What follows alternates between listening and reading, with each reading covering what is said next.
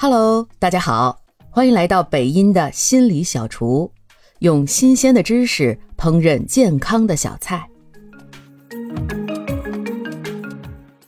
我家啊有个邻居，他们两口子啊一到周末就吵架，而且他们吵架的方式尤其以妻子的那个尖声咆哮为突出，有的时候啊，好像在我家的任何一个角落都能听见他这种声音。有一回。头天晚上啊，我刚在楼下听完他们吵架，第二天在电梯上就碰到了这对夫妻。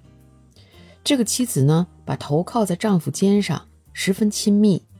不一会儿，就听到妻子问丈夫：“老公，你带我去看看好不好嘛？”哎呦，那个酥酥的声线啊，全然不像昨天晚上在我耳边咆哮的那个声音。然后啊，我就看见那个老公憨厚的笑着点了点头。那一刻，我突然明白，他们的关系能如此快的修复，原来是因为啊，那个妻子好会撒娇啊。今天啊，我们就来聊聊撒娇。撒娇指的是我们偶尔会有想投入爱人的怀抱，享受宠爱和呵护的冲动，这种让人暂时沉溺的安全感是很重要的，而且有助于恢复元气。在日本。撒娇被普遍认为是维持各种关系的一种方式，不仅存在于家人之间，也存在于朋友之间。日本的精神分析学家土居健郎的说法是，撒娇是一种将他人的爱视为理所当然的情绪。他认为，撒娇的情绪是很重要的，因为这代表回归婴儿时期的宠爱和无条件的照顾，这是让关系稳固发展的粘合剂。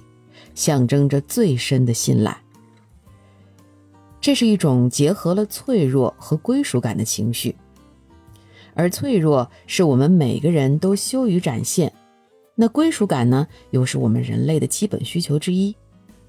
你看，能够在爱人或者朋友之间勇于展示自己的脆弱，并且主动寻求归属感，这让撒娇这种情绪居然有了一种既勇敢又智慧的光环。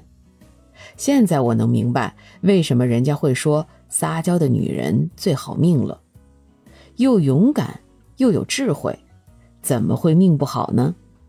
说句老实话，主播我呀也不太会撒娇，现在啊我要学着去撒娇了。